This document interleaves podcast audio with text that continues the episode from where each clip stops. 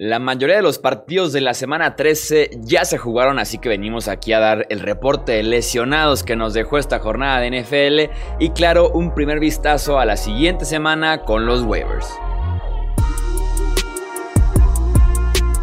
Esto es el podcast de Hablemos de Fantasy Football.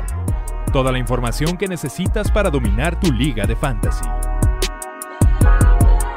¿Qué tal amigos? ¿Cómo están? Bienvenidos a un episodio más del podcast Hablemos de Fútbol. Yo soy Jesús Sánchez y es un placer que me acompañen para comentar, como les decía, los waivers principalmente de la semana 14 y me acompañan los expertos de Hablemos de Fantasy. Empiezo saludando a Mario Cabrera. Bienvenido Mario, ¿cómo estás? Hola, ¿qué tal amigo? Un placer estar aquí con ustedes. Un saludo a todos. También saludo con mucho gusto a Arturo Stender. Bienvenido Arturo. Muchas gracias, Chuy. Saludos, muchachos. Y también anda por acá el buen Wilmar Chávez. Bienvenido, Wilmar. Hola, Chuy, Arturo, Mario. Un gusto una vez más estar acá con ustedes. Vamos a darle de una vez con el reporte de lesionados de esta semana 13. En la posición de corredor tenemos a Frank Gore de los New York Jets. Conmoción cerebral, el veterano abandonó el juego por un golpe en la cabeza e ingresará al protocolo de conmociones, por lo que se espera que no esté disponible para la semana 14. También tenemos a Joshua Kelly de los Chargers de Los Ángeles, lesiones del tobillo, abandonó el campo casi al final del juego, se desconoce la gravedad de la lesión, así que hay que monitorear durante la semana. También tenemos a Ito Smith de los Atlanta Falcons, también conmoción cerebral, entrará al protocolo de conmociones de la liga y difícilmente estará disponible para la visita a los Chargers. Y por último, Antonio Gibson del Washington Football Team, lesión en el dedo del pie. No solo no regresó al juego, sino que se estima un tiempo de recuperación superior a los 20 días, lo que prácticamente da por terminada su temporada, al menos en temas de fantasy fútbol. Y en la posición de wide receiver tenemos dos por reportar. T. Higgins de los Cincinnati Bengals, lesión del tendón de la corva. Se dice que tuvo un pellizco en el tendón, por lo cual no tendría problema con su participación en la semana 14. Y la Vizca Chenault de los Jacksonville Jaguars, lesión del pulgar le tomaron radiografías el día de hoy y no reflejan ningún tipo de fractura, por lo que no tendrá problema para jugar en el siguiente partido de los Jaguars de Jacksonville. Vamos ahora sí con las recomendaciones de waivers. Mencionábamos justamente el caso de Antonio Gibson, corredor del Washington Football Team, su reemplazo. Eh, Mario, JD McKissick es una buena recomendación para esta semana. Sí, Chuy, eh, hablábamos de él hace más o menos un mes porque hacíamos mucha énfasis en el punto de en PPR. Es una máquina, ¿no? Ya lo mencionaba Arturo antes del, podcast, lo platicábamos. Realmente Alex Smith, todo el mundo lo conoce, es un coreback que casi no arriesga, tampoco no tiene muchas armas a su alrededor y suele ir corto con sus corredores para ir avanzando poco a poco y esto, pues McKissick lo sabe aprovechar muy bien. Ahorita con la baja de Gibson, creo que va a tener muchísimo juego. Apenas este partido de lunes terminó con 10 targets, 10 recepciones y 70 yardas. Por la vía terrestre, pues no pudo hacer mucho, tuvo 5 acarreos para 8 yardas. Creo que aquí van a emplear más a Peyton Barber en situaciones de, de gol y de corto yardaje, pero realmente creo que Peyton Barber no nos puede ofrecer mucho potencial y es algo que JD McKissick sí nos, nos puede eh, ofrecer también porque Washington pues suele irse eh, abajo en el marcador frecuentemente y también siempre tienen que estar lanzando más el ovoide, cosa que también ayuda más a McKissick. Creo que ahorita que ya se vienen los playoffs en especial, si tenías a Gibson o si sufriste alguna otra lesión, creo que sí te caería muy bien eh, tener a McKissick en tu equipo porque mínimo como flex que te va a dar un buenos sólidos eh, puntos, como 10, 12 puntos yo creo que por, por semana. Es un dolor de cabeza, Arturo, el backfield de los Rams de Los Ángeles. Todos lo sabemos con Sean McVay, pero Cam Makers ya va un par de semanas que está haciendo ruido y tenemos que recomendarlo en waivers. Pues parece ser que, ya tomó el, el, cuando menos, el parece el liderazgo, pero pues al menos es este, se ve el favorito de McVay. Sabemos que es, es eh, eh, cambia de parecer cada semana, pero pero la verdad es que se vio mucho más explosivo, se ve mucho más eficiente que, que los demás. que, Henderson y Brown. Y pues la verdad es que, la, verdad es que eh, Cam Akers puede ser, te puede hacer ganar tu, liga. ¿eh? La verdad, eh, si, lo si lo puedes utilizar, dependiendo obviamente de tu roster, en, un buen,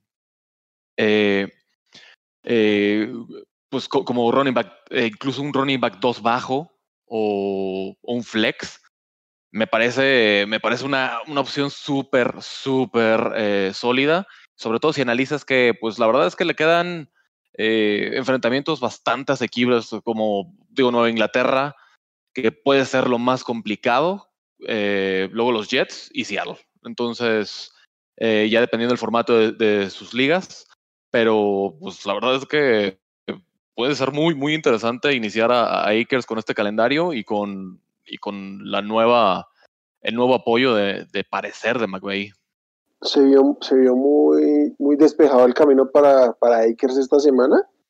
Corrió, eh, tuvo 21 acarreos, es la primera vez que algún corredor de los Rams supera los 20 acarreos esta temporada.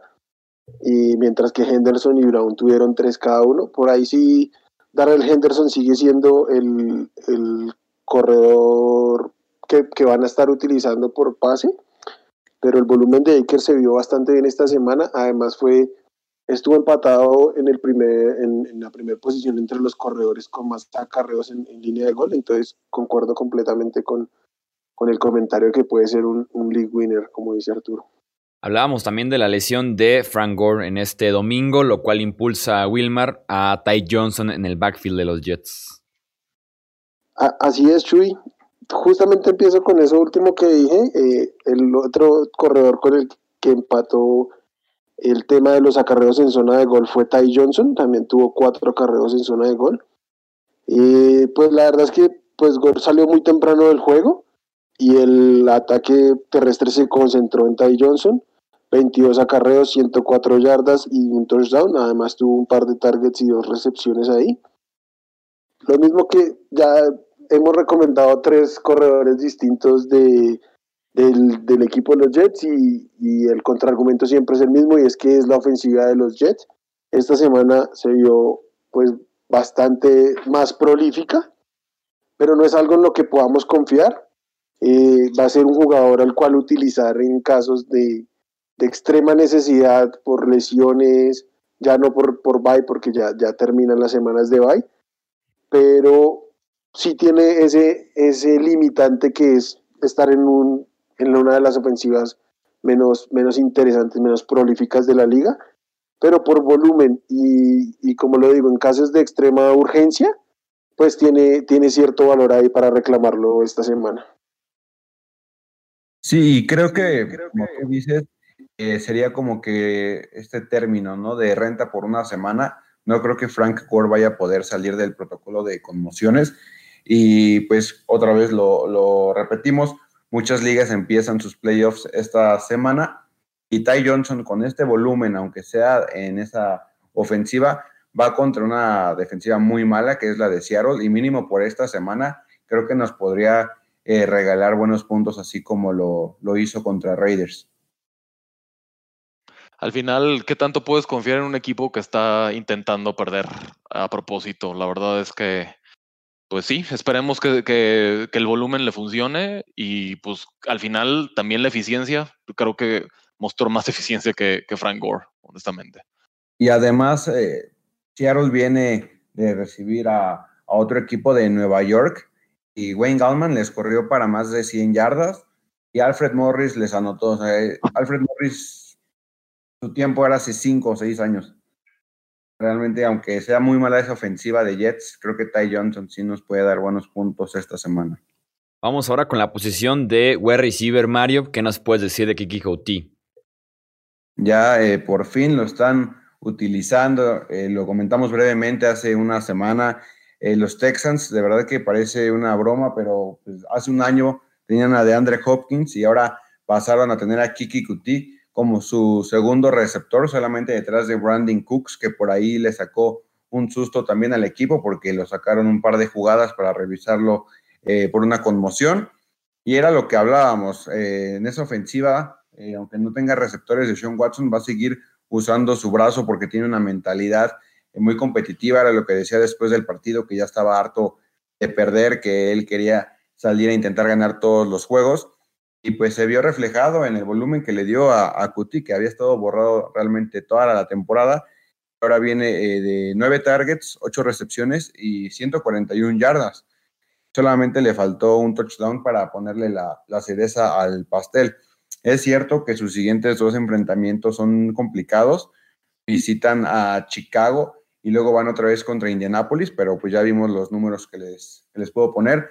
Realmente, a pesar de estos enfrentamientos, yo sí me animaría a tomarlo en ligas, en especial de PPR, por el puro volumen que va a tener y por el coreback que le está lanzando el de Fuera una situación en otro equipo que fuera un coreback menos talentoso, todavía la pensaría, pero con Deshaun Watson eh, bajo centro y toda la experiencia que tiene jugando con Cutie desde colegial, sin duda lo ayuda mucho para poder encontrarlo y más aún porque las defensivas se van a enfocar en Brandon Cooks. Que van a seguramente mandarle doble cobertura y lo que va a dejar a Cuti solo en el slot eh, con enfrentamientos muy favorables. Sí, Cuti que ya lo mencionamos hace un par de semanas, como bien dices Mario, pero su momento oficialmente llegó, así que a buscar al receptor de los Texans. Y ya para cerrar, Arturo, eh, tenemos a Rashad Higgins, eh, receptor de los Cleveland Browns. Pues eh, Rashad Higgins, este, este último partido mostró eh, bastante química con, con Baker Mayfield. Eh, si bien enfrentaron a Tennessee, que, que, verdaderamente es muy endeble su, su defensa, su, su secundaria, creo que es, es, es, un buen elemento para agregar, sobre todo, como ya hemos comentado, creo que en general los waivers en estos momentos son para usarlos en caso de emergencia. Eh, Rashad Higgins lo puedes utilizar ya eh, midiendo eh, el match. No creo que el próximo lunes lo, sea lo más recomendable utilizarlo contra Baltimore. Pero después le quedan un, calendario similar al de, al de Seattle, los dos de Nueva York, y pueden ser, puede ser interesante opción en ese par de, semanas. Creo que sí, para, reforzar tu, tu, comentario, creo que eh, como bien dices, es un movimiento especulativo, el de Higgins. Realmente, si vemos a Cleveland, van a tener que seguir compitiendo para meterse en un buen lugar a, playoffs. Van a tener que salir a ganarle a estos tres. De Baltimore, sin duda, es el más complicado, pero Baker Mayfield tiene que aumentar su, su confianza. Cleveland ahorita, eh, pues, está muy motivado están jugando todos muy bien y mientras Jarvis Landry pues es el receptor número uno de ese equipo y Higgins la verdad no nos ha demostrado que, que tenga volumen, que Baker lo va a seguir buscando porque van a tener que, ganar sus, sus, partidos y no siempre va a poder ser por, por tierra. Sí, dependiendo en ese aspecto de, eh, pues sí, lo que pueda ofrecer Baker Mayfield no siempre nos da semanas tan productivas como la que tuvimos esta, este domingo en contra de los Titans, pero de vez en cuando sí nos puede dar buenos números junto a Rashad Higgins, que ahí está la quinta y última recomendación en este episodio de waivers. Recordarles que cualquier duda nos pueden contactar en Twitter, Hablemos Fantasy, en Facebook, Hablemos de Fantasy Fútbol y claro, los rankings que publica Wilmar Chávez en hablemosdefutbol.com para estar al pendiente. Momento ya de amarrar ese boleto a playoffs o hacer la remontada histórica y podernos colar a la fase final de nuestras respectivas ligas. A nombre de Mario Cabrera, de Arturo Stender, de Wilmar Chávez, yo soy Jesús Sánchez y eso es todo por este episodio. Gracias por escuchar el podcast de Hablemos de Fantasy Football. Para más, no olvides seguirnos en redes sociales y visitar hablemosdefutbol.com.